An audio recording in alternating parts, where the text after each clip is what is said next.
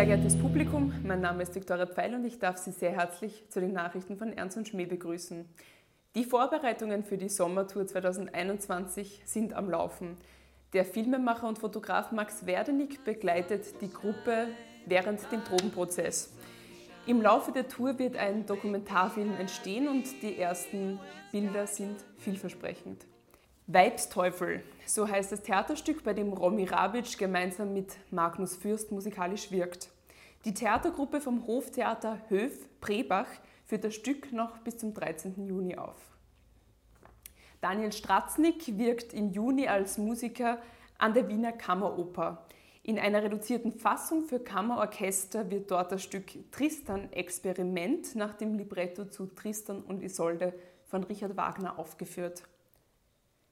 Das Kollektiv Mama Fatale ist eine der Preisträgerinnen des heurigen Hubert von Geusern Kulturpreises.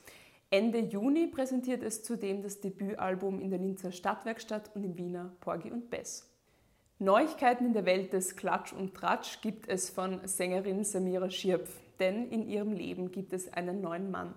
Der kleine Aurelio gedeiht prächtig.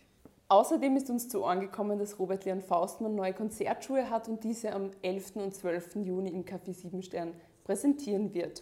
An dieser Stelle haben wir ihn heute zu uns ins Studio eingeladen. Herzlich willkommen, Robert Leon Faustmann. Grüß Gott, Frau Pfeil. Neben seinen Konzertschuhen hat er auch sein neues Album mitgebracht. Du mit mir heißt es und wir verlosen heute ein Exemplar im Wert von 8,99 Euro. Kommen wir zu den Neuerscheinungen auf Ernst und Schmäh TV. Erstmals wird ein volles Konzert der Ernst und Schmäh Sommertour 2020 aus Gärten in Oberzeiring und Gallnerkirchen gezeigt.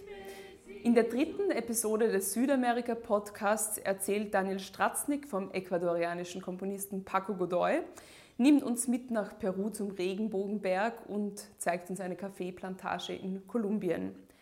Judith Thaler spricht mit Viktoria Pfeil über ihre Projekte und ihr Leben als freischaffende Musikerin.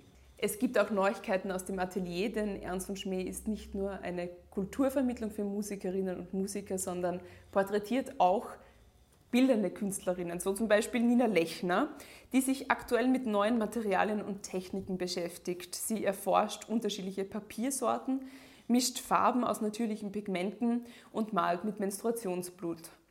In ihrem ersten eigenen Podcast Es ist, was es ist, erzählt sie, warum es keine Skizzen und kein Vorzeichnen gibt, sondern nur Improvisation. An dieser Stelle bedanke ich mich herzlich bei Ihnen für Ihr Interesse und bei Robert Leon Faustmann für seinen Besuch im Studio. Mein Name ist Viktoria Pfeil und meine Zielgruppe bleibt nach wie vor das Publikum.